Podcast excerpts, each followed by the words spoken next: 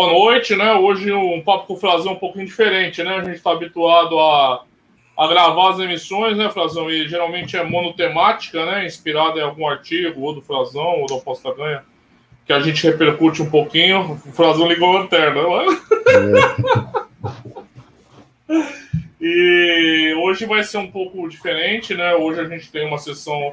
Não é, eu coloquei perguntas e respostas, porque é um termo mais usado, né? Mas assim, na realidade é um bate-papo, né? Sobre apostas, sobre os diferentes temas e sobre que questões que provavelmente apareçam ou não, né? É, entre as pessoas, é, questões de toda a natureza referentes às apostas, né? Por favor, né? Então aqui é especial também, né? O Frazão conhece o Bruno, mas não conhecia pessoa, não é pessoalmente também, né? Mas é o que dá, né? É o que dá para hoje. Então a gente está aqui com o Bruno. Dos dois. Pois é. Ser enrolado pode pegar numa live, né? Então é difícil. Aí, aí fica difícil. Hoje, hoje eu peguei no laço. Mas é, mas é sempre uma adição importante, né? Eu não sei se o Frazão ou o público dele conhece o Bruno. Bruno é o pioneiro das apostas em Portugal, né? Criou aposta ganha. Não estou chamando de velho? Estou chamando de experiente. Tem talvez o registro mais antigo do, das apostas em Portugal, o Adrenalina, né? Que tem, não sei, tinha 10 mil páginas no fórum, depois ele trouxe para o Telegram e continua no, no, portal também. Quem quiser consultar, sai todo dia na mesma sessão que sai o, o palpite do Frazão, que é os, os profissionais especialistas, tem as tips do Bruno também lá. Então, fica aqui o convite para todos que conhecem. O pessoal de Portugal já está mais familiarizado, né, Bruno? Conhece mais o Bruno profundamente nas participações e tal. Então, aqui eu dou meu boa noite, agradeço de novo a participação do Frazão aqui, a presença, e agradeço também a participação especial aqui do Bruno, a disponibilidade dele de ficar aqui com a gente esse período e falar um pouquinho do que ele gosta também, né, que é as apostas esportivas, né.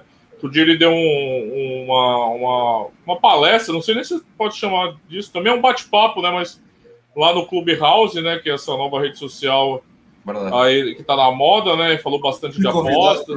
Por uma, por uma sala. Isso, exatamente.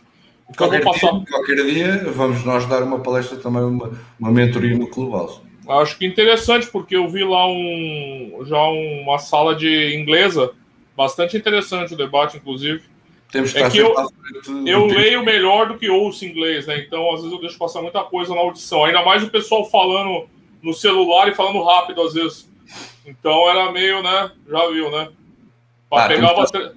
temos de estar sempre à frente do que está na moda e o Global está a explodir e, e estaremos lá pelo menos uma vez por mês. Vamos tentar fazer uma, uma aula de uma sala de mentoria de, de apostas Mentoria, ou então. Ah, quando digo mentoria, pode ser apostas live, qualquer coisa. Você sabe, você sabe que os malandrão, o vendedor da internet, usa tudo esse termo mentoria. Eu pego uma raiva de uns termos. Então vamos usar o termo, pronto. Não, mas pode usar, para mim tanto faz. Consultoria, bom, né? É, tá bom, bom melhor aí, pronto.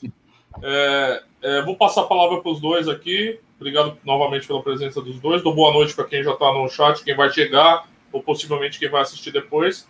É, eu vou passar a primeira palavra para o Fazão aqui, nosso habitué, e depois para o Bruno, para os dois darem boa noite aí, fazer a introdução deles. Enquanto é isso. Boa noite aí, Frazão. Boa noite, Bruno. Palavra de vocês aí. Isso aí, boa noite, Rodrigo. Boa noite, Bruno, novamente. Prazer aí estar com vocês. Hoje com a presença ilustre do Bruno, né, para a gente aprender mais com essa lenda das apostas. Com certeza tem muito conteúdo aí para a gente extrair e evoluir. Boa noite a, a, toda a nossa audiência também que nos acompanha. Vamos aqui para mais um bate-papo aí sobre futebol e aposta, que é sempre enriquecedor. Boa noite, Rodrigo. Boa noite, Frazão. É um prazer. Primeira vez que a gente está a interagir live. Uh, é um prazer estar, estar aqui contigo hoje uh, e falarmos sobre apostas. É isso aí, né? Então, eu hoje a ideia era uma sessão de perguntas e respostas. Eu tenho algumas perguntas aqui selecionadas. O Ricardo hoje não vai poder estar ao vivo, né? Que ele trabalha amanhã, mas ele deixou algumas perguntas comigo também. Eu espero a contribuição de todos aqui, é, também do chat. Quem quiser interesse para levantar algum debate, alguma opinião para os dois aqui. Pretendo falar menos hoje e deixar mais o, os dois falarem assim sobre as visões deles. Então não vou mais enrolar e vou começar com uma pergunta que o Ricardo me deixou para fazer para vocês dois, sabendo o que o que vocês pensam um pouquinho. Vocês podem desenvolver à vontade e levar o tempo necessário para falar. Pergunta é, do Ricardo Matos, né? O Rick aqui que faz o podcast com a gente. O que é mais importante nas apostas para vocês? A estatística ou o método qualitativo, né? As informações, né? Os dados qualitativos. E também eu, eu adicionaria importância é, para vocês, para além disso, é, depois de vocês dizerem o que é mais importante, porque eu imagino que os dois vão ir numa direção. Já vou adiantar aqui, que eu sei como que vocês se comportam, conheço vocês dois muito bem. Vocês vão falar, ah, os dois é importante. Pô, tá bom. Mas então vocês deem o peso que cada um tem para vocês numa, num 100% de variáveis que vocês usam para falar de apostas, para fazer as apostas de vocês. É, vocês deem o peso também. Então, o que, que é mais importante? Para decidir uma aposta, para fazer uma projeção? É, estatística ou dados qualitativos? Né? Informação, etc.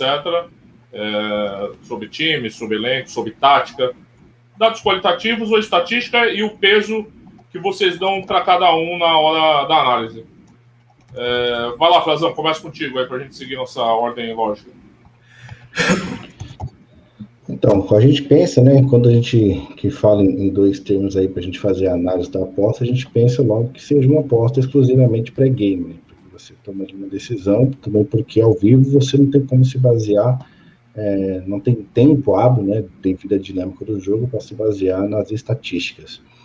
Agora, com relação ao peso dos dois, eu acredito que mais os dados, os dados qualitativos, as informações que, que estão em torno daquela partida, principalmente com relação, inclusive, à, formação, o plantel, né, a formação que aquele, aquele time vai, vai pôr naquele jogo, acho que isso pesa muito é, na decisão, de, na, na, na, tomada de uma decisão para uma futura aposta. Né?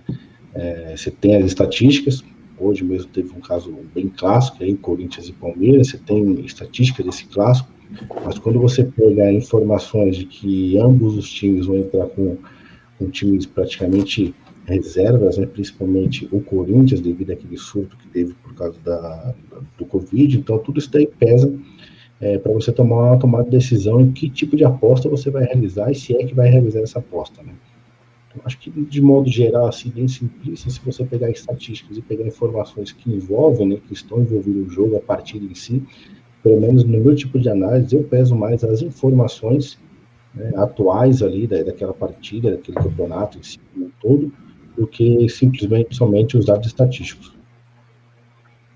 Eu, por acaso, tenho, eu sou um bocadinho ao contrário eu, quando, quando olho para a panóplia de jogos que tenho à minha frente, primeiro vem a estatística, porque eu olho para, para a lista de jogos, na minha cabeça vem logo a estatística e eu destruo 80% dos jogos, porque sei perfeitamente nem vale a pena sequer estudá-los.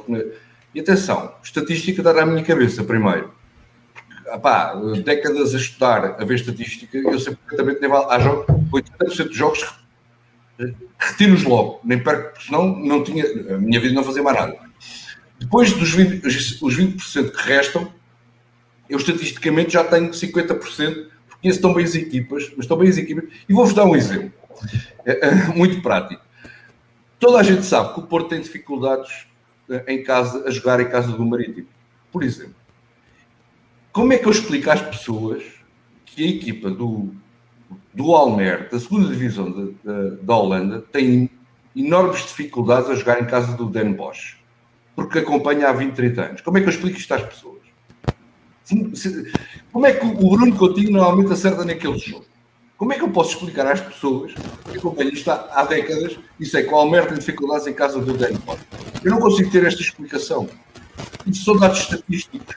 Não há explicação porque é que o Porto tem dificuldades em casa do Marítimo. Não há mas estatisticamente está provado. O Porto tem sempre dificuldades em casa do Marítimo. Este ano, por exemplo, foi mesmo no último minuto, mais uma vez. Para mim, 75% eh, da minha análise é estatística. E a seguir, quando eu defino que esses jogos têm interesse, estatisticamente, e eu já tenho na minha cabeça mais ou menos eh, que esses jogos vale a pena e têm uma tendência clara, eu normalmente o meu mercado é ambas marcam mas não tanto. Mas sim, ambas marcam e over. A seguir, sim, vou aos dados para confirmar se realmente, estatisticamente, os dados, a estatística, os dados me confirmam que a estatística tem esse valor. Mas é, é uma experiência muito interessante uh, ser tantas décadas a estudar jogos, saber, por exemplo, o Porto tem dificuldades em Casa Unida, como é que eu explico às pessoas que eu sei perfeitamente na segunda divisão da Holanda, o, por exemplo, o Utrecht tem dificuldades enormes na casa do Den Bosch. Isto é preciso décadas de estudo. Todos os dias estar a ver os jogos. Eu não consigo explicar isto às pessoas. Porra, como é que tu sabes que o Utrecht vai ajudar quando elas ganhou? Como é que explico isto às pessoas? Isto é experiência. Isto não tens justificação. Porque não há justificação para que o Porto tenha dificuldades em casa do, no Belém, em Belém ou no Marítimo. Não há justificação. Mas estatisticamente, há décadas que o Porto tem enormes dificuldades em casa do, do, do Marítimo e do, e do, em Belém. As pessoas sabem o que eu estou a dizer. E as pessoas vão perguntar, mas porquê é que tem dificuldades lá? Eu não sei, mas é sempre. Eu, só para mim fazer um apanhado aqui, então, das duas visões, certo? O Frazão acredita que a informação traz é, traz ideias objetivas do jogo que as estatísticas não expressam, né? Então, uma informação recente vai dar luz a uma estatística que não expressa essa informação, então isso seria mais decisivo. E o Bruno acredita que as estatísticas expressam já informações essenciais do jogo que já permite a ele fazer uma seleção do valor ali para pelo menos o que ele vai olhar melhor. Aí eu faço uma segunda pergunta para cada um baseado nas respostas. E começo pelo Bruno, já que estava falando, já passo para o Fazão. Você não acha que, às vezes, alguma informação qualitativa pode ir contra essa percepção estatística que você tem daquele jogo? Claro, basta, por exemplo, eu saber que a Juventus, vou dar um exemplo muito simples, basta saber que o Benfica, naquela altura que teve o Covid, teve 11 jogadores de fora, para eu estar completamente alto e estatisticamente saber que o Benfica esmaga completamente aquela equipa uh, todos os anos, mas saber que o Benfica tem uns jogadores de fora, eu salto fora daquele jogo. Melhor, melhor exemplo não pode haver. Estatisticamente, aquilo é top para um, para um handicap menos um e meio. Provavelmente até tem valor. Vai para um 80, mas é um 80 porque o Benfica tem os jogadores de fora.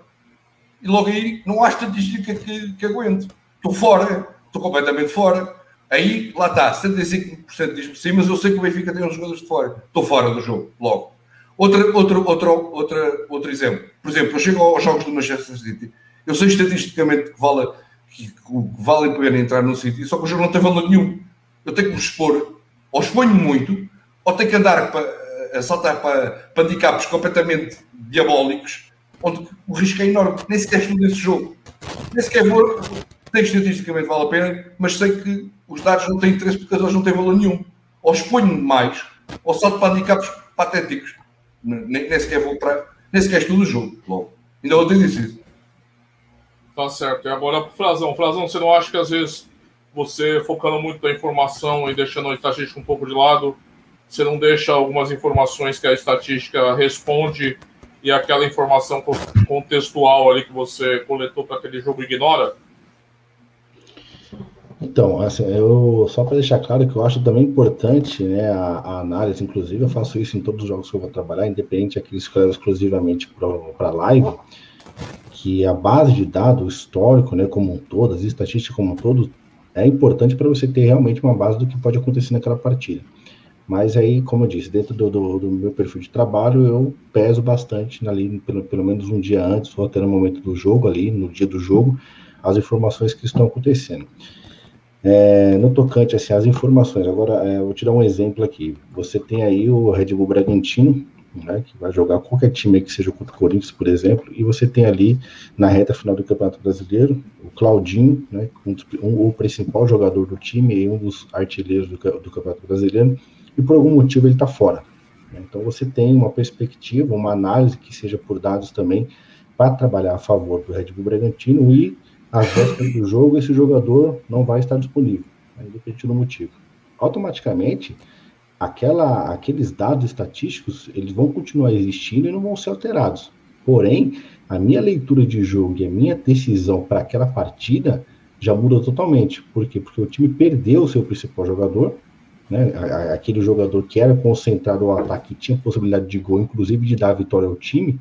Então, o time que eu estava pretendendo trabalhar, ele não vai ter esse principal jogador. Então, automaticamente, no meu modo de trabalho, eu já então dou uma freada ou tento uma outra estratégia, de repente nem faço nada, porque aquela informação, né, que seja de último momento, um dia antes da partida, mudou todo o cenário. Então, não significa que, no caso, as estatísticas né, vão ter o mesmo peso, porque, afinal de contas, você tem um jogador que é de suma importância para uma equipe que não vai estar em campo. Então, até por isso que eu continuo né, levando em consideração é, as informações às vésperas do jogo para tomar de decisão. Então, eu posso sim ter uma base, ter um pré-plano, vamos dizer assim, para aquela partida de acordo com as estatísticas, e obviamente que o que vai me direcionar para tomar uma decisão ou não é se vai ter alguma informação importante às vésperas do jogo que possa influenciar no desempenho então daquela equipe que eu vou trabalhar a favor dela ou não, entendeu? Tá certo. Vou dar agora ler uns comentários aqui, tem algumas perguntas chegando, tem mais uma do Ricardo.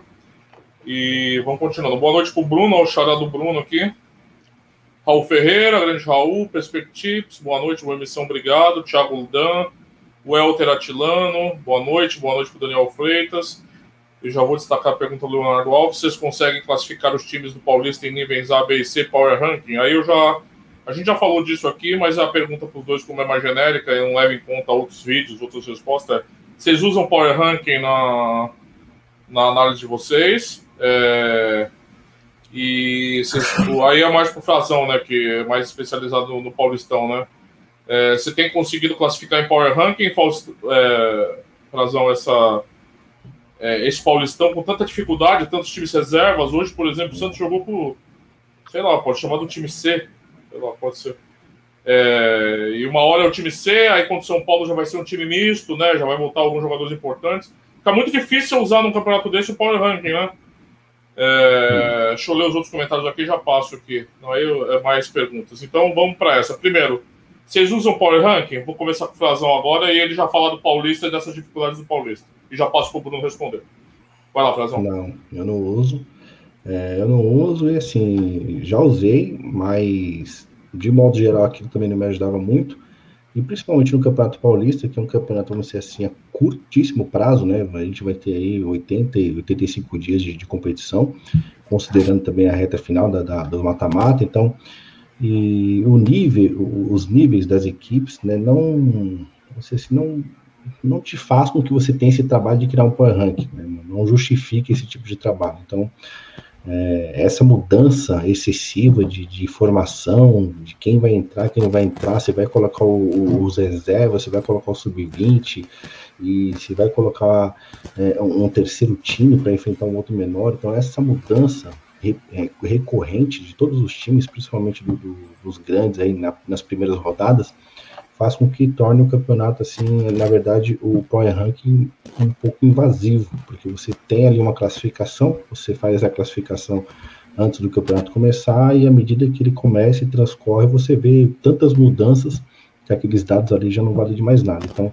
é, principalmente para o Campeonato Paulista, né, eu não trabalho com o Power Ranking, mas ainda se eu fosse trabalhar, não trabalharia nessa competição. Agora, Bruno, você usa Power Ranking? Se sim, não, por quê? Se não, por quê? Não uso porque não, pá, não, não faz parte de uma, da metodologia. Nunca usei.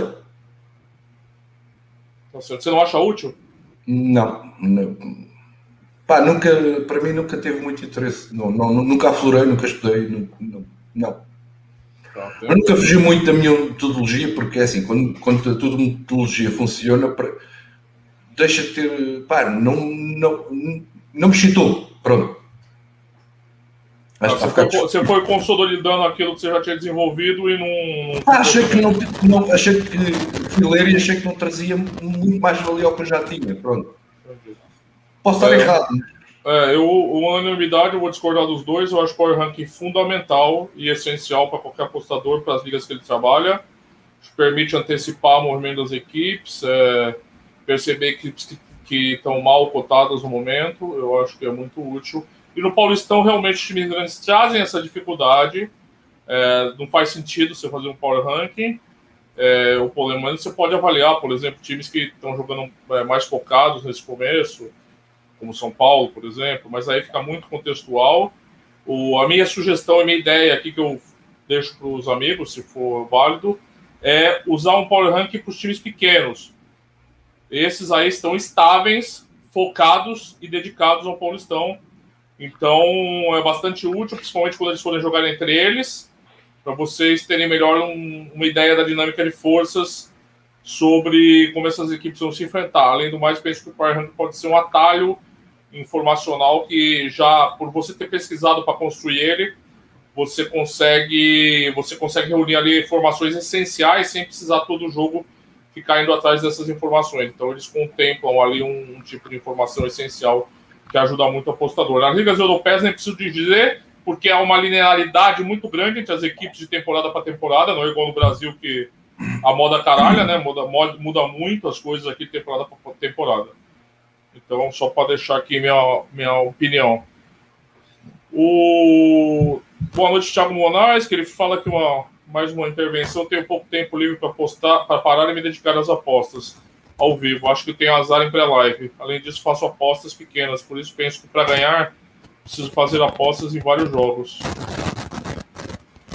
Tem algumas ideias aqui que primeiro, que eu posso até passar para os dois comentários que eu acho interessante. Primeiro, é uma coisa interessante: o tempo, aposta live tempo.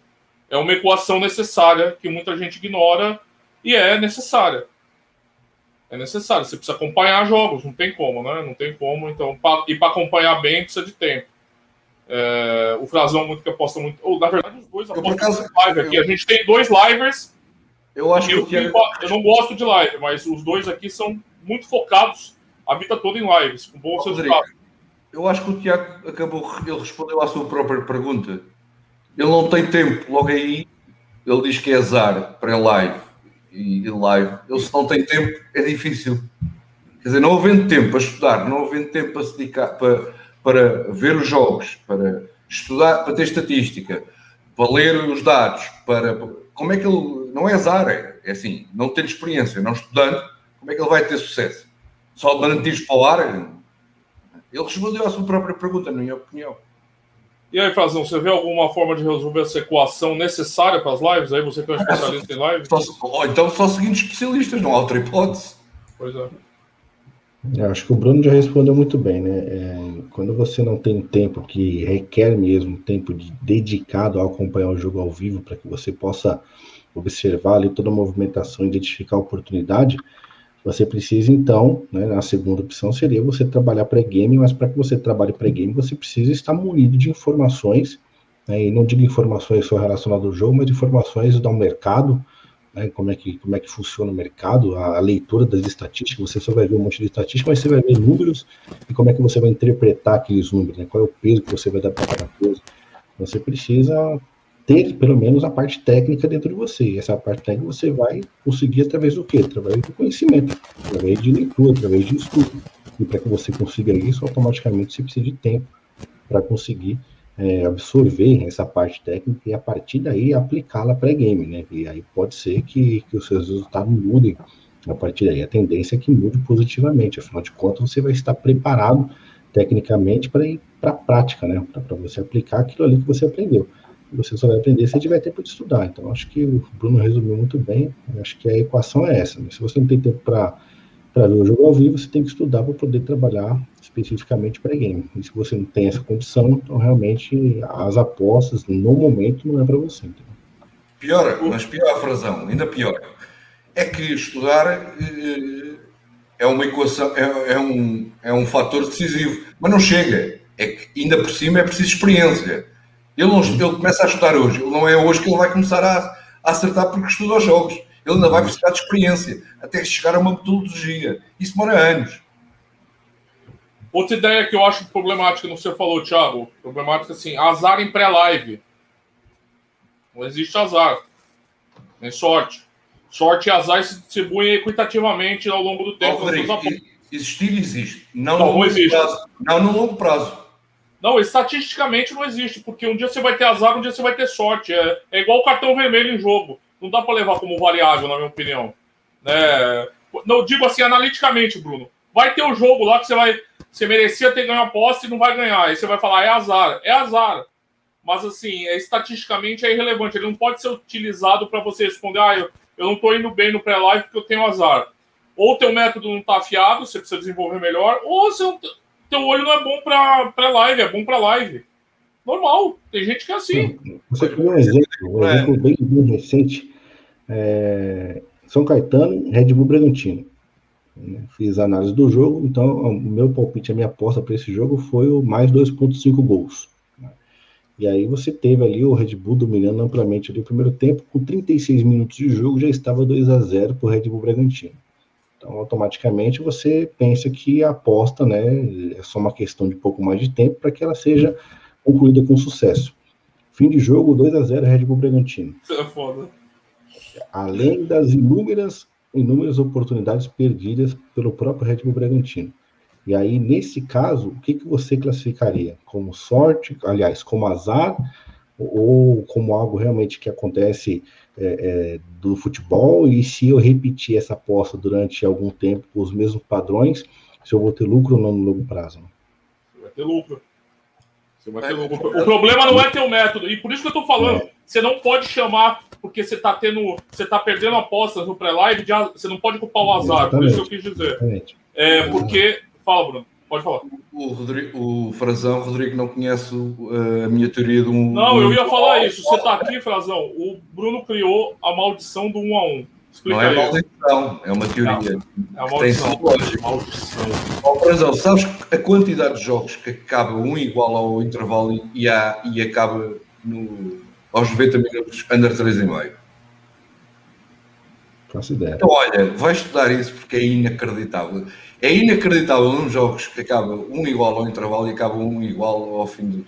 Porque as equipas, ao intervalo, os treinadores apercebem-se e acabam por uh, estudar as lacunas defensivas e esquecem um bocadinho a parte ofensiva. Trabalham mais as lacunas, porque é que sofreram o gol.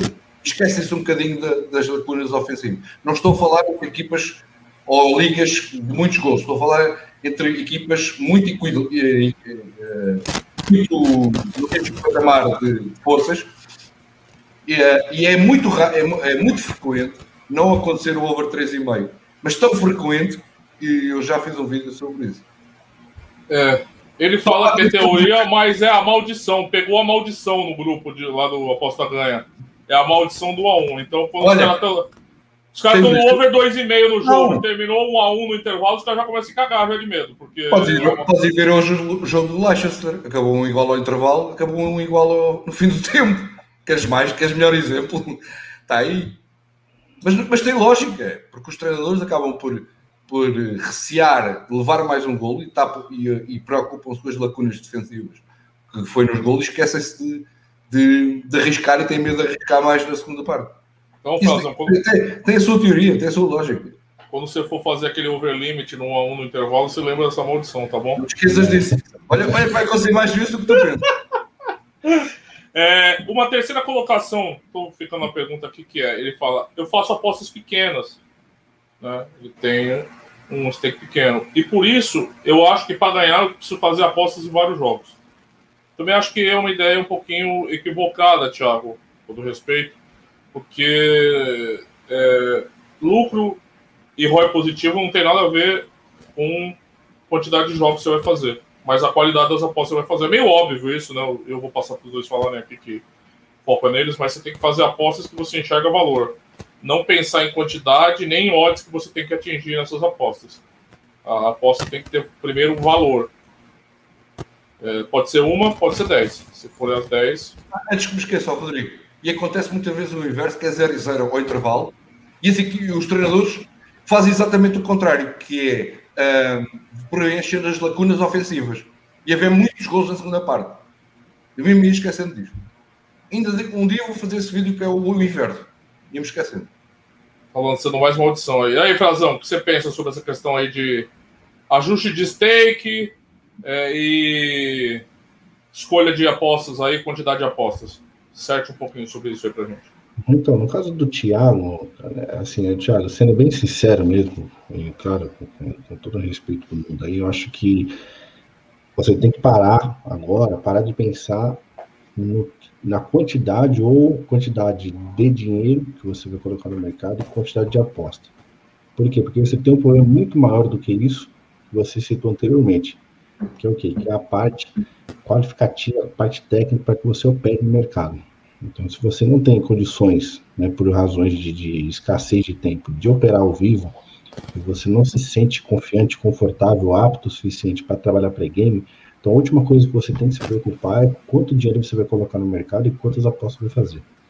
Acho que você precisa voltar, dar um passo atrás para que depois você dê dois passos à frente. Então, para um pouco, volta, né? Adquira o conhecimento necessário, automaticamente você continua né, nesse mesmo padrão, absorvendo conhecimento e o mesmo padrão de aposta, aposta pequena, né, independente de gostar de jogos, para que você vá adquirindo experiência, vá testando seus métodos, e a partir daí o aumento da stake, o aumento da sua unidade vai acontecer naturalmente, e isso não reflete necessariamente em quantidade de jogos que você vai fazer. Né? Automaticamente você vai ter esse filtro que você vai compreender que menos é mais, então não importa exatamente quantos jogos você vai fazer, mas quantos jogos de, de valor você vai fazer. Entendeu? Então, dá uma parada nesse conceito, volta um pouco e aí a partir daí você toca adiante. Eu acho que o Bruno tem também uma coisa importante para acrescentar nesse tema, de quantidade de apostas e qualidade e stake, porque tem dia que o Bruno faz pouquíssimas apostas, tem dia que ele faz muitas apostas. Bruno, te passo a palavra. Epá, eu acho que a quantidade, ou interessa é, é qualidade. Se houver muitos jogos de qualidade, eu não vejo qual é o, o mal. Eu, eu, por exemplo, eu hoje só tenho 3. Uh, ah, ontem, ontem, tive, ontem tive 5 e ontem, ontem tive 8. Eu hoje só vi valor em 3. Pá, eu não vejo mal em haver quantidade, desde que a metodologia esteja certa. Por exemplo, ao fim de semana há tantos jogos, há tantos jogos, que é natural que haja muito mais apostas. Ah, eu às vezes até tenho receio. O que eu, o que eu faço ao fim de semana é haver ligas em que eu uh, normalmente aposto, segundo, vou dar um exemplo, por exemplo, Polónia, Roménia, durante a semana eu estudo, ao fim de semana não estudo, que é para não estar a, a, a perder tanto tempo e ir a, a, ligas que domino mais. Mas à semana a escassez é tanta que eu até vou lá ver, às vezes encontro valor. Agora, eu não vejo problema nenhum na quantidade, acho que isso é ritículo. Se os jogos têm vão de acordo com o teu estudo, têm, batem todos os parâmetros, na, de acordo com a tua metodologia, os parâmetros estão todos lá, os dados batem todos certos, eu não percebo a lógica de, de... Aliás, eu sou formado em economia. Até há, há, uma das coisas, primeiro, que se aprende em economia é a dispersão do risco. Se tiveres mais jogos, estás a Claro que isto pode ser controverso nas apostas. Mas uma das coisas que se aprende, até na Bolsa, é a dispersão do risco na carteira de, tu tens, é a dispersão do risco. Portanto, se tiveres mais apostas, até estás a dispersar o risco. Obviamente que isto é controverso. Não vejo, acho isso não faz sentido nenhum. Agora, quer dizer, se estás a fazer 200 ou 300 apostas, isso já não é normal. Também já não é normal. Agora, dizerem que 15, 10 uh, é demais, pá, não acho. Não acho. Se estudares bem, perdeste 3 horas, 2 horas, 15 bateram, acho coisa, acho não. 50 já acho que não, não faz sentido. Hoje só tinha 3, só vi valor em 3. Pronto. Pá, eu, eu, não, eu não acho que isso tenha mal nenhum. Para mim não, isso não faz, não faz sentido. Desde que bata tudo certinho, exatamente, de acordo, e tiveres a confiança exatamente igual em todas, não faz, para mim não tem lógica nenhuma. Ó Rodrigo, visto que está no texto, eu tenho que ir só à casa de banho.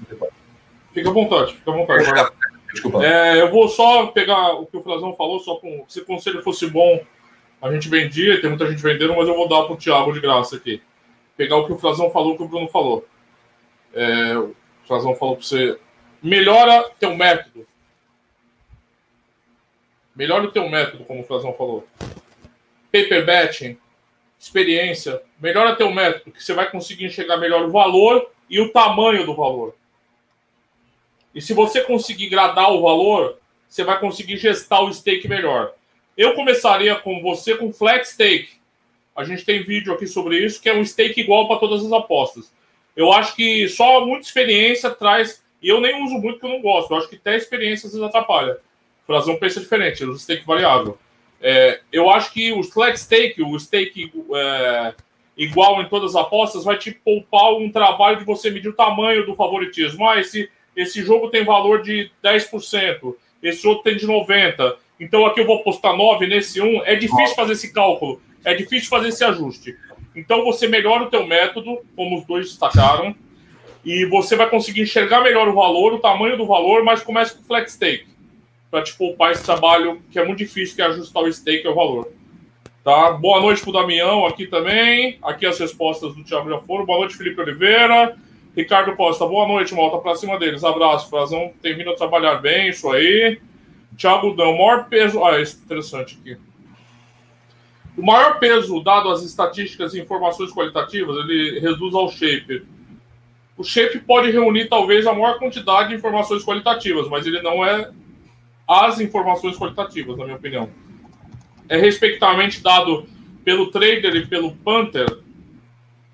Aí, nesse caso, ambos trabalham com métodos diferentes. Eu não entendi muito bem a pergunta. O maior peso. Então vai lá, Bruno, pega aí. Você entendeu a pergunta? Vai não, não, não, não, ao contrário, não percebi. É, não, porque eu não entendi. O maior peso dado às stats, as informações, dado pelo trader. Se ele, não sei se ele está falando que o trader e o punter dão pesos nem diferentes. eu, eu, também nem sei muito bem a definição que as pessoas dão ao shape. Eu já vi várias definições de shape, portanto, até, até nisso, para mim é complicado. Trader, eu não sou trader, nunca fui, não é bem para mim. Shape é uma forma, né? O Frazão usa muito shape, Frazão. Explica aí um pouquinho para o Bruno que você, enxerga como shape, só para a gente ilustrar a pergunta aqui. O Frazão usa muito ele. Não, na verdade, assim, quando você. Na verdade, eu não utilizo muito a questão dos termos, mas quando você leva em consideração o histórico das equipes, né, o histórico das equipes, você acaba adquirindo experiência e consegue meio que traçar o desempenho que aquela equipe vai ter né, ao decorrer do jogo. Separa o jogo não só em 45 minutos, mas na primeira parte separa blocos de 15 minutos. Então, com o passar do tempo, você vai adquirindo experiência que determinada equipe vai ter tal postura em determinado momento do jogo. Né, que é a forma que a equipe vai, vai trabalhar e ela vai se comportar.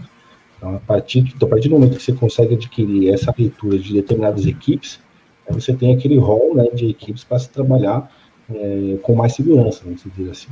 Não, mas isso é exatamente aquilo que eu uso. É esse que eu trabalho.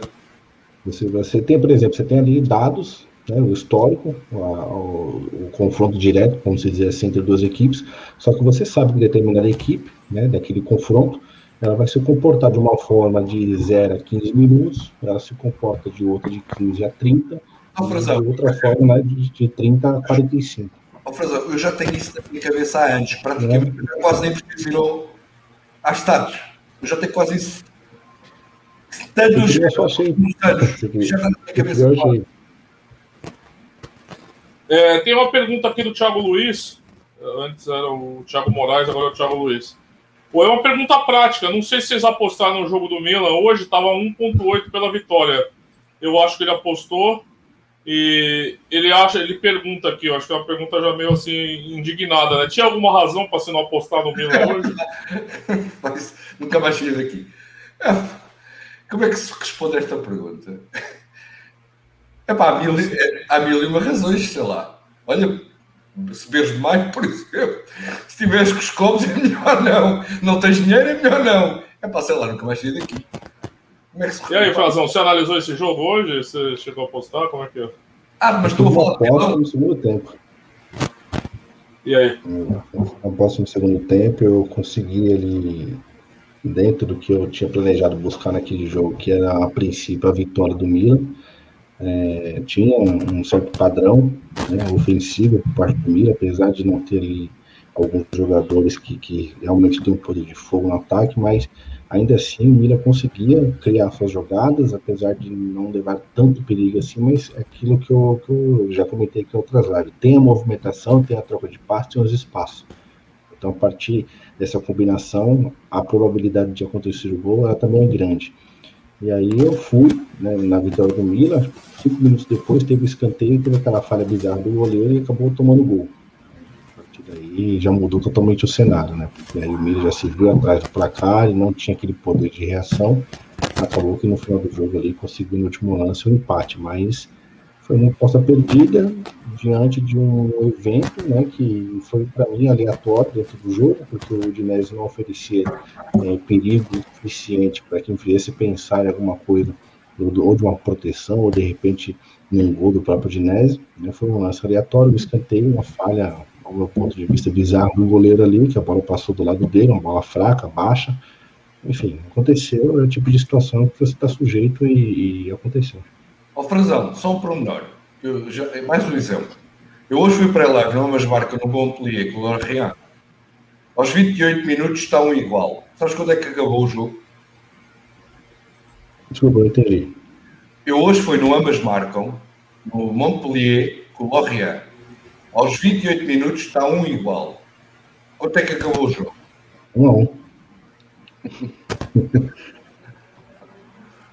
o, o Ricardo Costa percebe que o Bruno está com câmera nova, é nova sim. É nova. Olha, aqui é tudo novo hoje.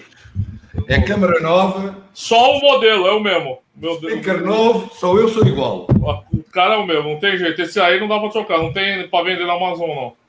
É, o Rui Dias, concordo perfeitamente, o Power Ranking, sobretudo no ranking dos campeonatos, mas também durante. Quanto maior o campeonato, melhor funciona. Maior em termos de número de jogos ou equipes participantes. O Thiago Moraes agradece essas dicas. É isso aí, cara. Focar no trabalho. O Charado Bruno pergunta: comecei hoje como trader esportivo, tenho 18 anos. Algum conselho? Por enquanto, eu só sigo dicas que vejo no grupo. Não faço tantas apostas independentemente por conta do medo. Vocês têm algum conselho para o iniciante aí, gente? É, o conselho é estudo. Né? Se você quer extrair alguma coisa das apostas esportivas, é estudo. Né? Acho que se você ter algum canal como algum tipo de referência, né? Que seja de repente, você não pode, você não pode nem falar, né? Que você está começando agora, não pode nem falar que determinado tipo, se é uma pessoa que manda as dicas ali no grupo que você está, que tem o estilo de trabalho que você tem, porque você ainda não tem um estilo de trabalho, né? Você está começando agora, você não desenvolveu um método, você não desenvolveu um estilo de trabalho. Então, está se baseando, de repente, na assertividade que essa pessoa, esse grupo tem. Mas se você quer ter alguma vida né, no mercado esportivo, algum tempo de vida, você precisa estudar. Estudar tem bastante conteúdo no próprio site da Aposta Ganha tem diversos conteúdos ali que com certeza vai fazer de você aí um, um, um apostador qualificado para poder extrair dinheiro do mercado. Agora, é, é, se dedicar a esses estudos, né? Não tem como fugir disso. Não tem, não tem fórmula mágica, não tem como você pular essa etapa. Então, você tem na sua mão aí a tomada de decisão o que você pretende e com tudo isso, absorver o conhecimento, tentar algo melhor dentro do mercado ou viver refém né, de, de dicas de grupos por aí. Bruno, alguma dica? Tá sem, tá sem áudio. Bom, enquanto o Bruno acerta ah. o áudio. Ah, vai lá, vai lá, vai lá, Bruno. Pá, não sou trader, portanto nunca fui. Como é que eu ajudo? Como é que eu posso ajudar? Não posso. Não sou tá trader. Certo. Eu não sou trader, mas vou te dar uma, um conselho também. Você não é trader. Você começou hoje, você não é nada. Você não é trader, é. você não é punter, você não é nada.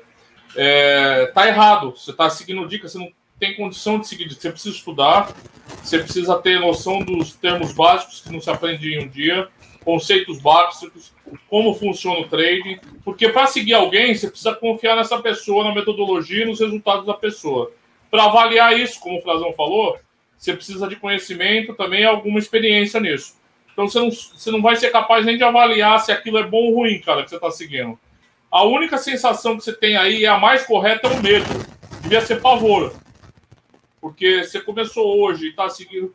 Faz paper betting, faz suas apostas com stakes especulativos muito pequenos para ir se testando, para ir treinando mas é, não, não, vai seguindo, não, você não é capaz de avaliar o que é um bom serviço e o que não é.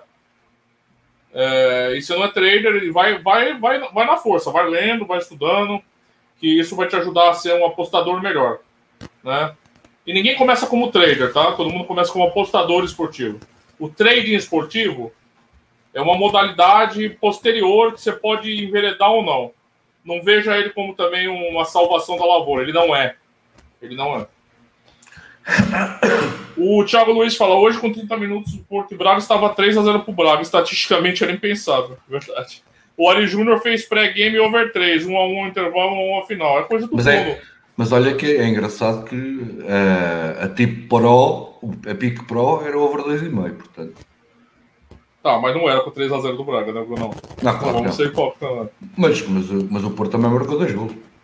Não, não é depois, ele tá falando que tá 3x0 ali. Sim, é, não, O, o, Alexandre Gordo diz, muito interessante o que o Bruno falou. Tenho notado mais isso mais no inverso. Tenho acompanhado outros jogos. Olha, nem de propósito, era o que eu estava a dizer que ia fazer o vídeo do inverso. Exatamente, exatamente. É a mesma ideia que você passou ali no 0x0 intervalo e bater no overs. É... O Thiago Moraes complementa, eu tento estudar, mas a questão do tempo totalmente livre atrapalha. Eu vou pensar nas dicas de trabalhar mais nas minhas pré-gestão. Cara, outro dia o Bruno mandou uma, um vídeo, foi o Bruno mesmo. Era um cara, se eu tiver errado, me corrija, né, Bruno? O cara falando que, eu não lembro quem é também, mas também não importa, importa a mensagem. É, se você estudar uma hora por dia qualquer tema, em cinco anos você virou especialista desse tema. Se você pretende ser apostador antes de cinco anos, também eu diria para você esquecer. Você não vai ser. As apostas é coisa séria, não é brincadeira, né? Não dá para começar hoje e se chamar de trader esportivo e achar que tá fazendo boas apostas, por exemplo.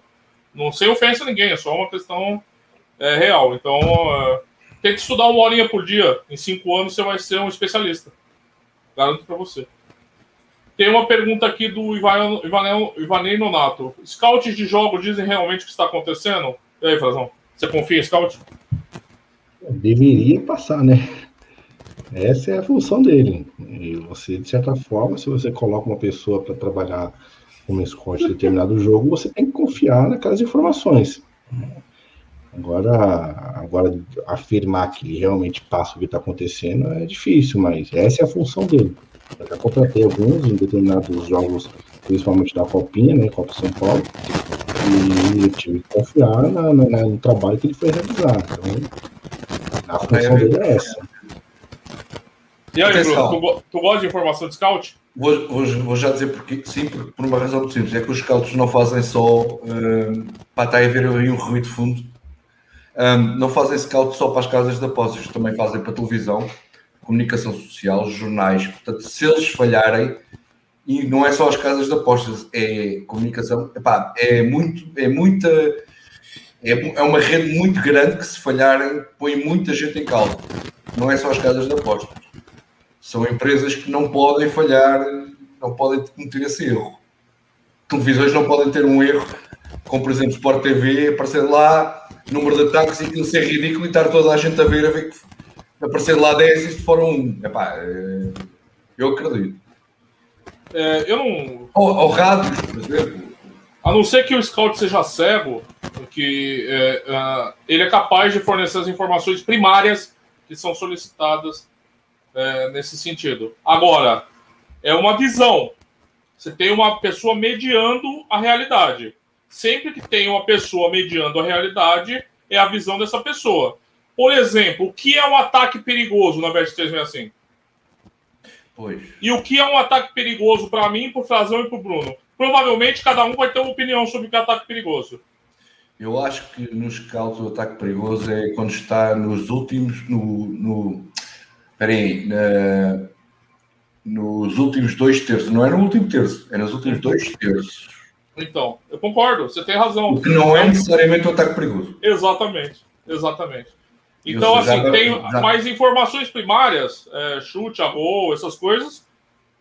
Qualquer um colocado ali que nem que nem então de apostas vai passar. E as informações básicas e primárias que eles passam, mas quando é a questão analítica, como esse, o Fazão falou, está falando de um scout mais personalizado, né? Não, é diferente. Acho que não se deve levar 100%.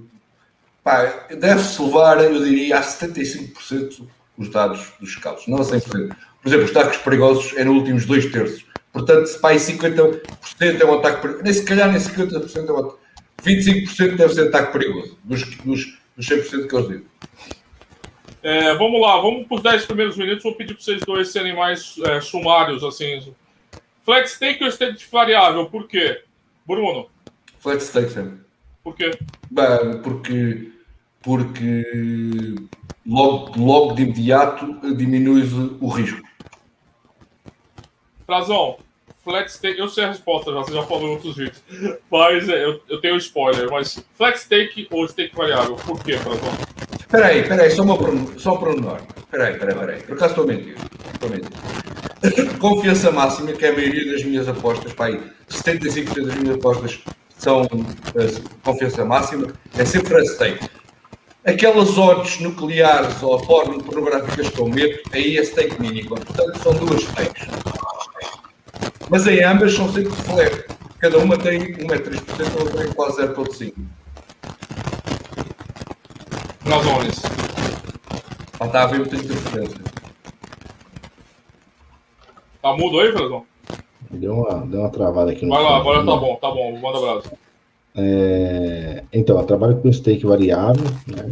isso está atrelado, não, não está atrelado diretamente ao nível de confiança na entrada, né? porque eu trabalho, obviamente, com a confiança que tem daquela análise, mas eu faço a stake variável de acordo com a estratégia que eu determinei para aquela partida. Então, por exemplo, eu não posso, eu tenho estratégia de buscar um empate ao final do jogo, a partir dos 85 minutos, 80, 85 minutos é o limite.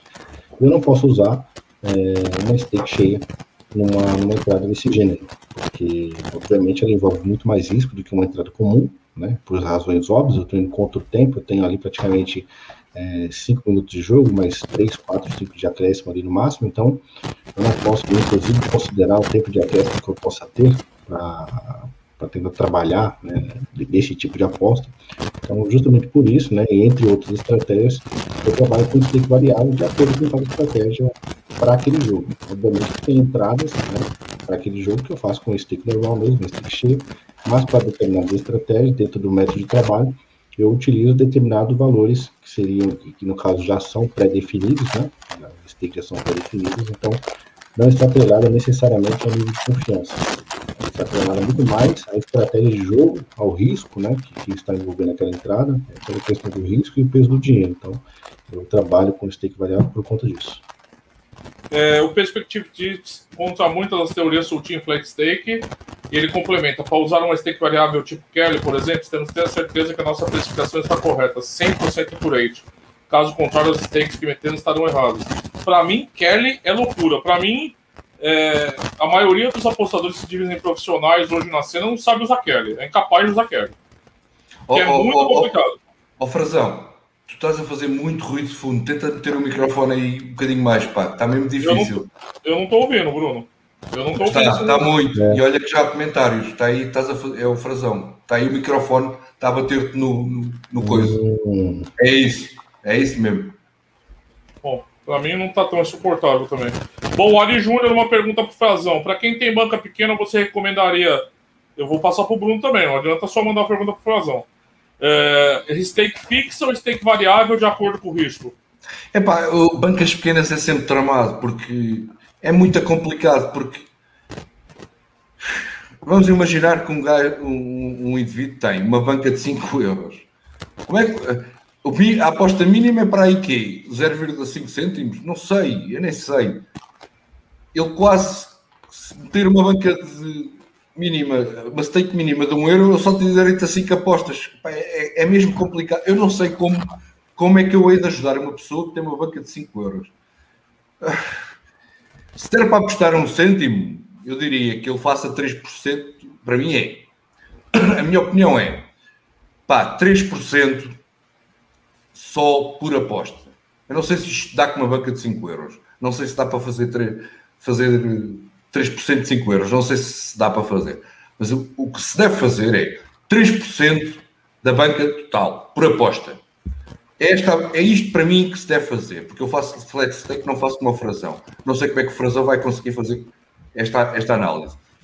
Na minha é fazeres 3% da tua banca total e não saís disto. Fazes por cada uma 3%. Ao fim de 3 meses, tu aumentas muito a banca, vai, consegues aumentar a tua banca em muito, ao fim de três meses dás o salto. Não queiras fazer Roma e Pavia não se fez num dia. Esperas, a cada três meses dás o salto. Imagina que os teus 5 euros se transformaram em 20. Então, ao fim de três meses, passas, uh, esses 3% já não são os mesmos quando tinhas 5 euros. Portanto, aí dás o salto, ao fim de três meses. Este é, a minha, é o meu método e foi assim que eu fui fazer. É, é, é o meu conselho. Lazão, pergunta está aí na tela. Coincidentemente, né, é, o meu o meu processo de alavancagem de banco, nem, na verdade, nem é o, o termo correto alavancagem, mas o, o, o conceito que eu utilizei para poder crescer a banca, além de fazer em alguns momentos alguns aportes, é justamente esse. É definir, então, o percentual, na stake fixa, definir o percentual, se não me engano, algo em torno de 2,5%, 3% também. E aí fui seguindo, no meu caso, eu levei um pouco mais de tempo, eu demorei seis meses para poder é, fazer o reajuste, até porque né, passar por processo de aprendizagem, então para mim eu preferi levar um pouco mais de tempo.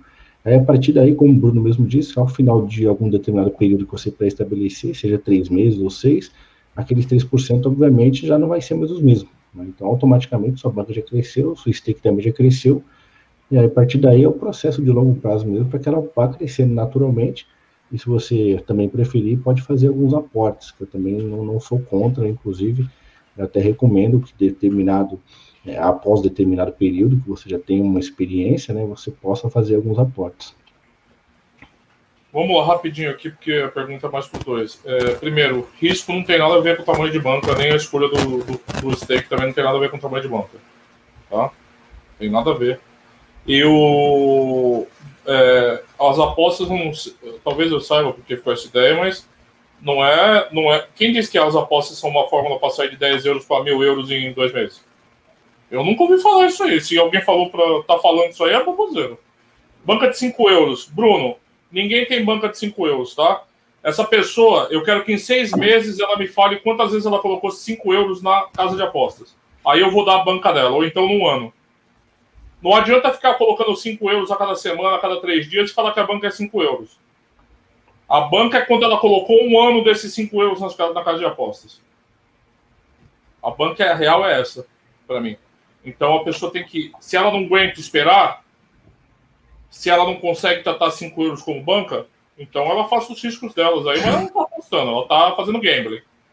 Ou então ela espera um ano pegando esses 5 euros que ela colocou, que provavelmente vai dar mais de 100 euros um ano. Eu garanto que essa pessoa já colocou mais de 100 euros numa casa de apostas e aí ela, depois de um ano, trabalha com a banca dela, que vai ser 100 euros.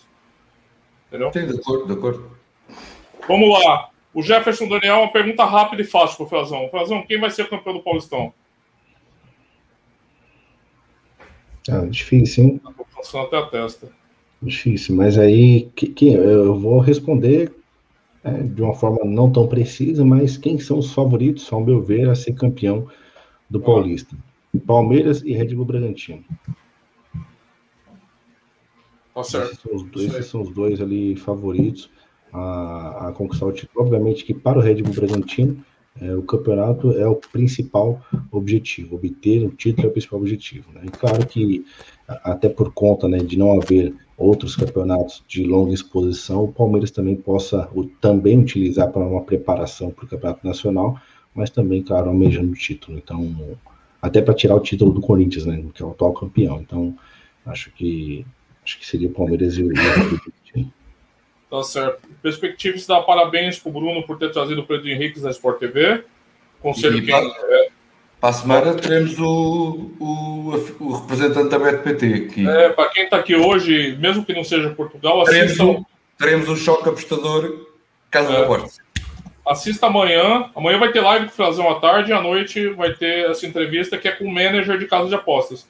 Não sei se vocês não ouvem muito, né? Acho, que, é, acho que é imperdível, na minha opinião. É. E podem fazer todas as perguntas, que desde que não sejam parvas, podem fazer todas as perguntas, é interessantíssimo.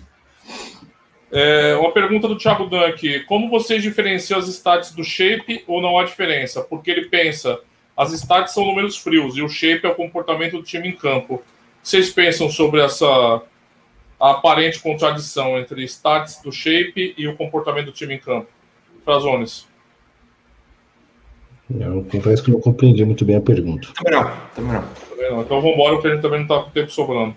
Pedro Coito, boa noite. Que tipo de porcentagem de banca aconselho para apostar em pré-live ou em live? 3%. A porcentagem de banca apostar em live deve variar consoante o risco, probabilidade e tempo que falta jogar.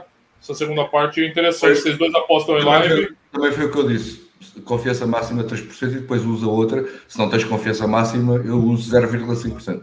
Como é que vocês ajustam esse risco a, ao stake da aposta ao vivo, Frazão? É, eu ajusto da forma que eu, que eu citei ali, no caso, é, de acordo com a estratégia mesmo, entendeu? Então, obviamente que eh, se eu mudar alguma coisa na stake para alguma estratégia, por exemplo, over limite, eu pretendo trabalhar com uma stake, né, a partir dos minutos 70 e 75. Se eu não tiver tanta confiança assim, mas ainda assim o cenário estiver propício para isso, então o fator confiança pesa um pouco, então eu reduzo pela metade desse meu stake e aplico ali o dinheiro. Tá certo.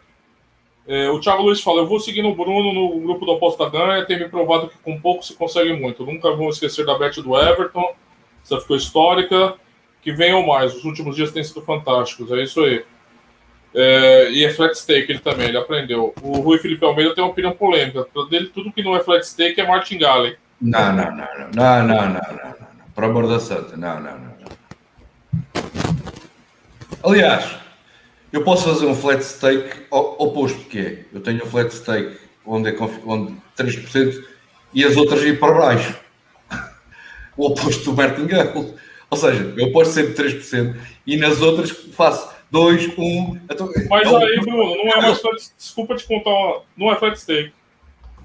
Sim, mas já. Sim, Você está variando o stake. Claro, mas, é, mas ele diz tudo que não é flat stake é martingale, certo? Sim. Mas eu digo-lhe que há, uma, há, há uma, um exemplo sem ser flat stake, é o oposto de martingale, que é eu faço 3% e as outras é 2, 1, 2, 1, 0. É, não, eu não concordo também. Vou fazer Porque o martingale é exatamente o comprado, é o, comple... é o oposto, é o dobro, dobro, dobro, dobro. Mas é, eu faço é, ao contrário. As outras não, faço sempre, cada vez menos. É que é, você pode definir stakes variáveis. Por exemplo, double dime, triple dime é uma stake variável bem conservadora também. Tens o critério de Kelly. Não, mas aí eu já falei aqui, para mim o Kelly é bastante complexo, poucas pessoas não, entendem não, só... e menos ainda são capazes de aplicar. mas, só, Rodrigo, é mais uma que não, tem, que não é flat stake, mas também não é martingale. É só para dizer que não há mar... não, nem tudo é martingale. O Kelly, o Kelly... É arriscado. Hum, eu não sei se parece martingale, eu não sei. Por acaso deixa eu pôr aqui o link no, no, no YouTube dos, dos Não, mas é Frazão, o Frazão não vai concordar, né? Ele faz. Ele faz mas o, a gestão do Frazão que acompanha é bem conservadora, mesmo de variável, viu, gente? É, ele é bem assim, ele é bem comedido e responsável. Ainda o, o of Numbers. Eu vou deixar aqui o link no, no chat. Frazão, eu sei que você não concorda, mas tem que te passar a palavra. Né? Então, o, eu tenho assim, por exemplo, você citou aí da, da a stake variável é conservadora ela é variável, mas tem os seus tetos. Né? O seu teto, então, no caso, é 2%. Então, vamos colocar stake cheio em determinado momento do jogo, em determinada estratégia, é 2%, independente da confiança. Né? Independente se a confiança for muita, é, obviamente que a gente sabe que não tem nada 100% garantido durante o jogo, mas independente da confiança, eu respeito aquele teto eu estabeleci para essas para essas variantes, né? E eu não considero esse tipo de aposta como martingale nunca. Acho que não, faz nenhum sentido, no meu ponto de vista, comparar uma coisa com a outra. Tá certo. Eu também acho que não, a progressão é diferente. É, a gestão de risco é bastante diferente também. O Ali Júnior fala começou com 100 reais há seis meses, está com 500. Você tem uma banca legal já. Não é tão pequena, viu, Olha, sinceramente. Ele subiu esse take para 2%. Isso aí. O Perspectives vai estar tá aí, vai estar tá aí. Aperta o cara da BetPT, viu, Perspectives? Ele fala que Kelly é utilizado e é adaptado, senão é loucura. Pois é, quem sabe adaptar Kelly? Perspectives. Me fala aí um dos tubarões sabe adaptar Kelly. Primeiro, entender Kelly. Segundo, adaptar Kelly. Ai, amigo, haja coração. É... E atenção, Rodrigo, tu ainda tens o Raw of Numbers. O Roy, é outro, né? É outro método. Que esse nem percebo, esse nem, nem, nem, nem deles. Vamos lá. O Pedro Coito, ao apostar no mercado 1x2 em jogos equilibrados, é preferido ao longo prazo ir no Moneyline mais arriscado ou no Down No Bet mais seguro? Frazão. Deixa eu ler a pergunta dele aqui novamente. Pô, tá na tela, tá na tela, Frazão, tá na tela. Tá na tela aí, mano. Eu acho que no Moneyline. Moneyline é por causa do valor da odd, né? Exatamente. Eu acho que interessa é o valor, não é, não é, não é o mercado. Porque se você já vai trabalhar no mercado específico, né, que é o Moneyline, então, primeiro, você precisa ter a leitura, né, para poder fazer aquela aposta. Você tem a leitura porque você está vendo ali, você tem um padrão, você tem ali um, um cenário favorável para que aquilo aconteça. Então não faz sentido, né? Pensando no longo prazo, obviamente, não faz sentido você ser bem conservador em DNB é, pensando num possível hedge. Então acho que você já está com um pensamento um pouco distorcido. Então se você já tem, né, certeza de que aquilo ali tem valor, então vai no Moneyline, porque a odd em si é o preço, é o valor que está te oferecendo, e aqui do longo prazo certamente vai ser muito mais rentável do que o DNB. Eu, eu sinceramente sou, sou, tão contra esta, esta afirmação, porque assim, o que interessa é o valor. Tu, estás a, tu, tu chegas, olhas para o jogo e vais para o Dronobet porque estás com medo. Já estás a sair completamente fora da lógica das apostas. Estás a perder valor. Se tu tens confiança, se é essa a tua metodologia, se é essa a tua crença, é na vitória, vais passar para a Dora Nobete com medo. Quer dizer, no longo prazo, tu vais estar a perder dinheiro porque, porque a odd passa a, ser, a ter muito menos valor. E no longo prazo começas a, a, a, a se calhar a ter prejuízo. Faz-me entender? Isto, para mim não faz sentido nenhum estar a, mudar de mercado só porque tens medo. Então não estás a estudar bem o jogo.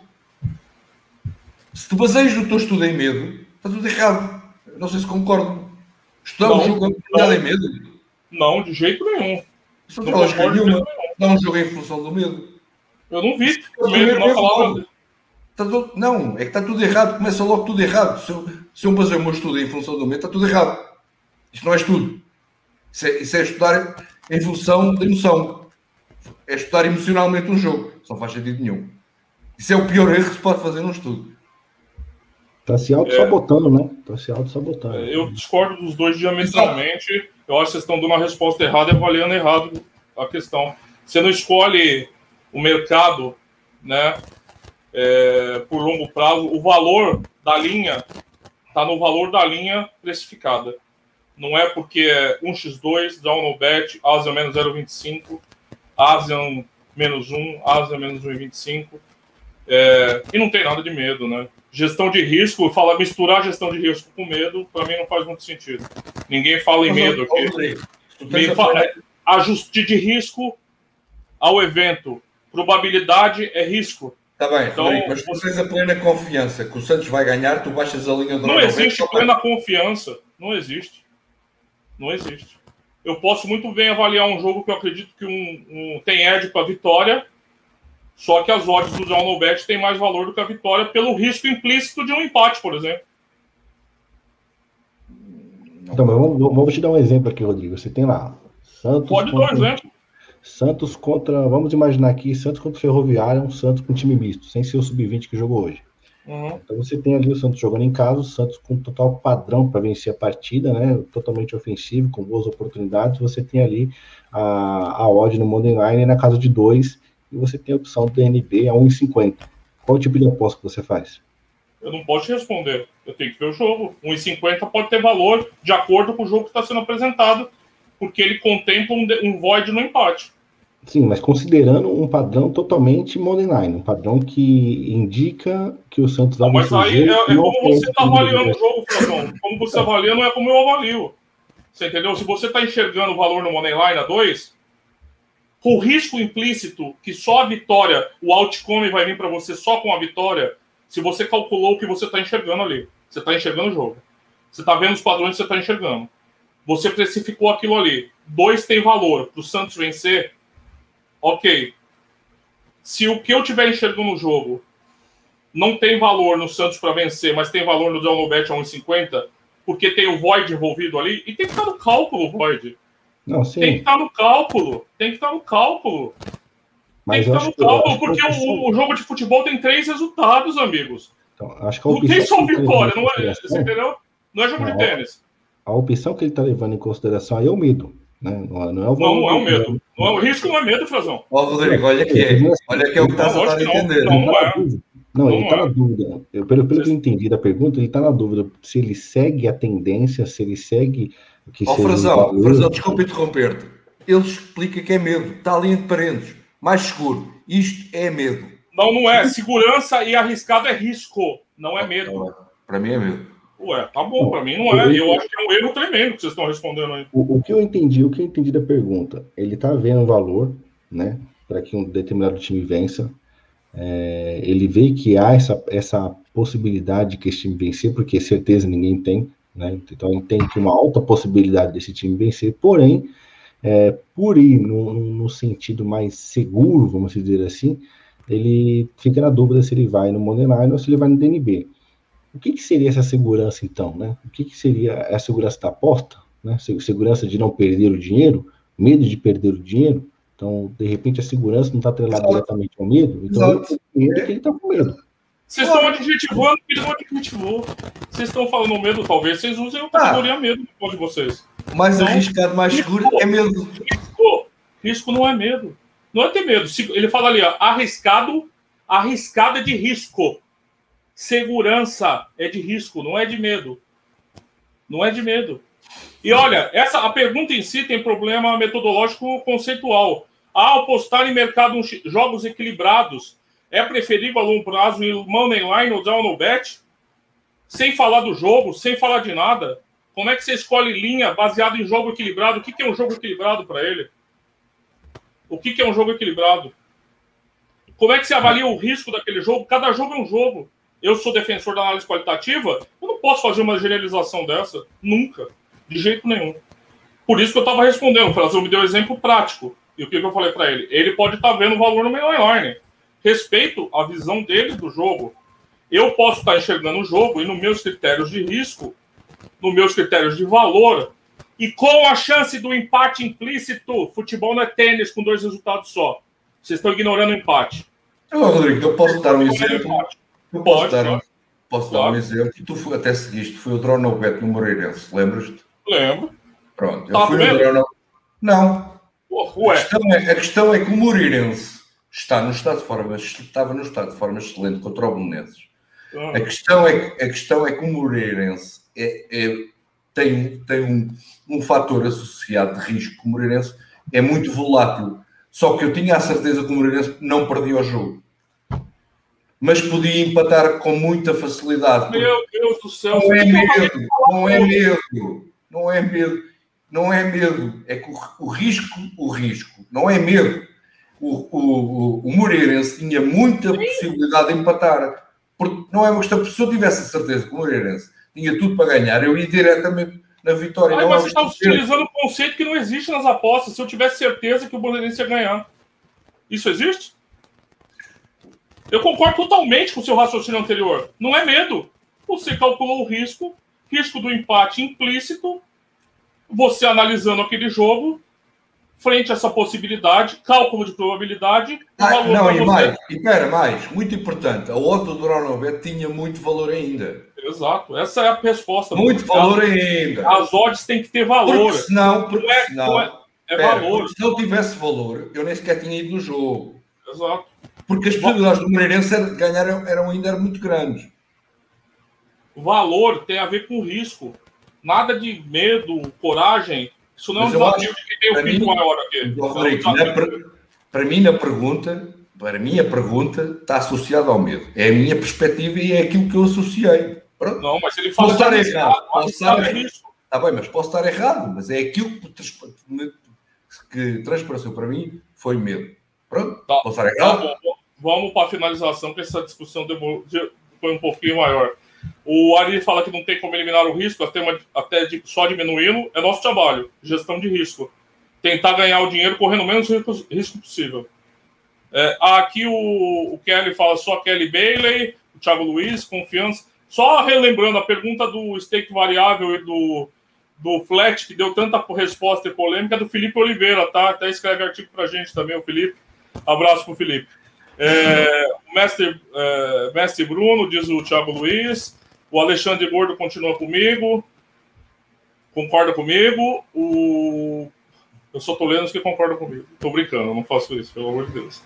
O Perspective Tips diz: longo prazo é melhor no que tem mais valor. Normalmente é na mainline que com menos juice. O Asian Zero é competitivo, né? Em vez do Down no Bet. O Down no Bet é problemático porque as casas comem nele. Né? Sim, Mas o, o AG0 tem normalmente a bola é maior. Tem mais, tem, tem mais margem ali para gente, a gente trabalhar. O Thiago Luiz, cada um vê o valor que pretende em cada bet. Isso vai depender do Fábio Vicente do, do valor do, da ordem do apostador. E o Perspectives foi no Moreirense Azan Zero também. Para finalizar aqui, gente, a última pergunta, que é a segunda pergunta do Ricardo. Comecei com a pergunta do Ricardo, vou finalizar com a pergunta do Ricardo, né? E entre Roy e hit rate, que é um, um combinado lá de uma, de, uma, de uma métrica, né? São duas métricas, o ROI e o hit rate, né? Que envolve um rate, tem algumas. É, um, é, um, é uma métrica composta, né? É, qual que vocês consideram mais relevantes para avaliar o trabalho de vocês, as apostas de vocês, assim, a longo prazo, quando vocês olham de forma mais panorâmica, vocês usam mais ROI ou hit rate? Vai lá, Bruno. Passo primeiro para o Frazão, se for possível. Tá bom, vai lá, Frazão. Tem que pensar um bocadinho. Tranquilo, tranquilo, vai lá. Eu considero, eu considero o Roy. Considero o Roy, porque. Eu também, eu também se a primeira era o Roy. A, a, taxa de acerto em si, ela não, ela não demonstra. Acho que ela não demonstra. Não, é que até, oh, oh, oh, Frazão, até podes ter prejuízo com o hit rate alto. Sim, sim.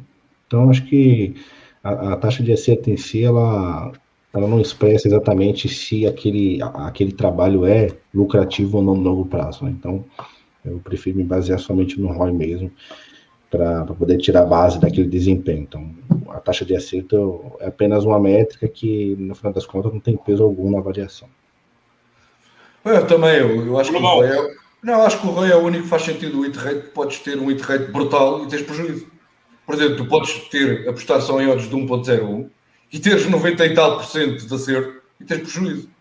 Não, para mim, não, nem sequer faz sentido.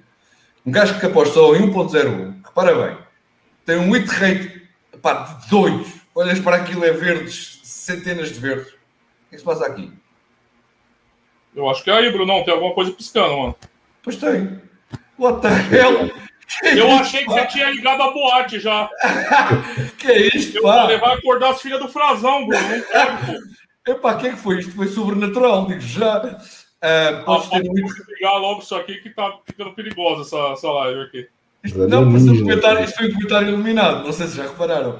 Podes ter um hit rate, pá, de loucos, centenas e centenas de greens e tens prejuízo. Só apostas em odds de, de 1.01. Portanto, para mim só me interessa o Roy. Isto foi, isto foi, como diz aqui um, um gajo no chat, foi um comentário iluminado. Não sei se repararam. Eu vou. Isto eu foi sobrenatural. Esta merda foi sobrenatural. Eu concordo com os dois. Uh, não vou brigar agora. Uh, para mim, só o Roy é possível. É, toda métrica tem suas limitações. Algumas métricas têm mais vantagens que outras. Mas se você quer usar uma métrica para analisar o teu trabalho ou o trabalho de qualquer um, é o ROI. E por isso que muita gente foge do ROI, até os profissionais, porque o ROI é fudido, como os portugueses dizem. Ele não dá para você enganar, entendeu? Você tá, se o registro é público, se tem público tal, não tem como se engabelar. Então, às vezes você vê, eu e o Frazão já discutimos muito aqui em outros papos, né, Frazão? Como o pessoal usa várias voltas para dissimular um pouquinho os ganhos, né, e potencializar a publicidade, marketing, né? Então, é o ROI, sempre o ROI e sempre o ROI que é o Roy que tá na cabeça do Bruno, disse o Fábio Vicente. Thiago Luiz tá indo embora e tá dando a graça para essa pousa. Também aqui já deu pra gente. É, putz, olha, achei uma das melhores emissões aqui. Claro, três pessoas é muito melhor, sempre o Bruno tem muita contribuição. Quanto mais, quanto mais melhor, assim. E, mas as perguntas foram boas, teve discussões boas aqui também. Eu acho que é importante também, para não ficar aquela moleza entre os três aqui, só concordando com tudo. Quero agradecer, Frazão, mais uma vez a presença dele. Convidar a todos para amanhã a live do Frazão à tarde para a Premier League. Comigo. É o que tem, o que ele tem. Live comigo só, não tem jeito. Quem ligou... Ainda estou rico aqui, porque eu estava olhando E nosso, e nosso agradeço também a presença do Bruno, que é sempre rara e complicada, é, mas é, eu acho que vou fazer aqui a exposição pública que eu falei em privado, né? Deveria participar mais, está claro e óbvio, né? Que as participações deveriam mais, ser mais regulares, mas hoje o Bruno ser iluminado, também agradeço aí a participação. Vou passar a palavra para os dois para se despedir ah, aí. Foi, isto foi uma coisa, não lembrar ninguém. É, vai lá, Frazão. Isto foi o telemóvel, pai, eu, eu, sei o que é que foi. O telemóvel estava a fazer, o, o isqueiro estava por cima do telemóvel e fez reflexo. Ah. Mas mesmo assim é uma coisa é impressionante. O que, que, pode dar errado se deixar teu isqueiro em cima do celular, na verdade? Nada. Não, é, não pode dar nada errado. O esquema com gás, com líquido, né? Com combustível. Tudo bem, pô. Tranquilo, tranquilo. Hashtag Vida Louca, Bruno Vida Louca. É, vai lá, Frazão. Liga pouco. É, rapaz, uma é, esta tá preso em casa na quarentena, vamos viver com adrenalina. Vou pôr isqueiro com combustível em cima do celular. De preferência, Vai lá, Frazão. Tomada, né? É isso aí. Ô, Rodrigo, valeu a oportunidade. Acho que foi bem enriquecedor aí, como, como previsto mesmo, o debate, né? Acho que a gente pôde debater temas importantes e, e, de forma bem realista e transparente, como as coisas devem ser mesmo. Agradeço também ao Bruno aí pela participação ilustre, né? E, se possível, vamos fazer outros debates como esse também. Agradecer a toda a nossa audiência, essa hora aí interagindo com a gente, né? Então, muito obrigado a todos, muito obrigado, Bruno, Rodrigo, e até uma próxima oportunidade. Uh, abraço a todos, foi espetacular. Adorei falar com o seu Frazão e falar com ele em direto, foi espetacular. Pai, vou tentar, agora que, que o vício do, do Clube de facto é fantástico, pá, uh, vou aproveitar a boleia do Clube e tirar também para aqui, porque já que anda a falar lá tanto, a ver se também falo mais aqui. É verdade, é verdade. E, e atenção, uh, malta, vamos fazer também no Clube porque nós temos que apanhar a onda, não podemos deixar ficar os outros passar, porque quando lá chegarmos já lá estão os outros nós não podemos perder esta onda e ver se somos os primeiros também a estar no Clube É, eu fui dar um equilíbrio para o Clubhouse, porque só entra modeletes e gente muito bonita e muito jovem, muito gata. Então o Bruno me convidou para mim dar um certo equilíbrio né, com pessoas feias e dar aquele, aquele balanço. Né? Quero agradecer ah. os dois de novo. Fala, fala, Bruno. Manda abraço. Ah, é impressionante. O Clubhouse teve uma explosão quando o, o dono do Facebook, o, o Zuck, uh, o Zuck, E, o, e, o, Bill Gates entraram no Clubhouse e falaram, e a seguir o maior boom foi quando os brasileiros entraram. Está cheio. Pá, é só brasileiros no Clubhouse, é impressionante. Pá. E falta a versão, e ainda não é acessível a, a pessoal do Android. A versão beta já está pronta. Quando o Android tiver, o Clubhouse tiver disponível para Android, então vai ser uma coisa. É, porque se explodir com os brasileiros de iPhone, ah, foi uma loucura. O, o, não sabe como é, aqui é 80%, 85% foi. Android, né? Até foi mais, uma né? loucura quando entraram os brasileiros no Clubhouse, é, uma coisa. É, é, uma loucura, vai acabar, meu amigo, porque a coisa aqui é, é braba, viu? Aqui a gente não entra para brincadeira. Ou, vai, ou faz um sucesso ou acaba o Clubhouse. É que aquilo veio para ficar mesmo. O Instagram já fez uma, já deu uma resposta com. Agora consegues fazer um live com quatro pessoas mas pá, não está a conseguir. Você lembra do MySpace? Sim. Pois é. Também tinha vindo para ficar. Mas olha que, olha que hoje em dia aquilo explodiu. Estou brincando, estou brincando, estou brincando. Estou enchendo o saco. As próprias é... redes sociais são uma moda. Não esqueças disso. Não, sem dúvida, sem dúvida. Um dia vão acabar. É verdade. É, ou mudar, né? Ou mudando. O Clubhouse é uma mudança, já é outro tipo, né? Ou mudando, vão se adaptando. Quero agradecer a todo mundo que participou, deixou tua pergunta. A pergunta é muito importante. Sem elas não existiu o programa, né? Agradeço a presença de todos ah, aqui. E não esquecer, para a semana temos o representante da BetPT, que é, o, é, uma, é uma casa de apostas, não se esqueçam. É, o, pá, é um confronto muito engraçado entre apostadores, casa de apostas. Pá, para vocês poderem fazer perguntas, as perguntas mais interessantes, as estúpidas, claro que nem sequer vão ser escolhidas, podem fazer perguntas super interessantes, é uma grande oportunidade para vocês confrontarem uma casa de apostas, portanto, não, aproveitem. Próxima emissão no HI5, deve ser uma rede social que eu nem tenho ideia do que seja, diz o Rui Felipe Palmeira. Não, é o i5, era uma rede social. Ah, é, olha, também devia ter vindo para ficar, garanto, hein? Não, o Facebook Bom, acabou com elas. É, e vai acabar com a gente. Bom, boa noite para todo mundo. É, lá em Portugal já é duas horas da manhã. Duas horas da manhã. Aqui é 11 horas da tarde. ainda não jantei, ainda nem jantei. Não vai ter nem. É, você vai ficar sem comer. Tem comida aí, senão você não vai pedir. Não tem mais delivery. Não, Uber Eats, pá, hambúrgueres, porcaria. Essa hora vende ainda? Até às quatro. Acho eu. Só, essa hora você sabe que só as porcaria entrega mesmo, né? Claro. Restaurante bom não entrega essa hora. Tenho andado a comer só chinês, coisinhas vegetais e hoje vou estragar tudo. O ó, chinês é. É, é, é isso aí. Não, é para ver se apanha outra, outra, outra estirpe qualquer do Corona. Você já vai fazer um, a variante Bruno Coutinho Isso é tu. É, Bruno vai virar celebridade mundial. Pessoal, boa noite, bons sonhos para todos. E fica aqui meu agradecimento novamente a quem participou e a quem respondeu as perguntas, são os dois aqui. Obrigado, gente. Boa noite. Tchau, tchau. Valeu, até mais.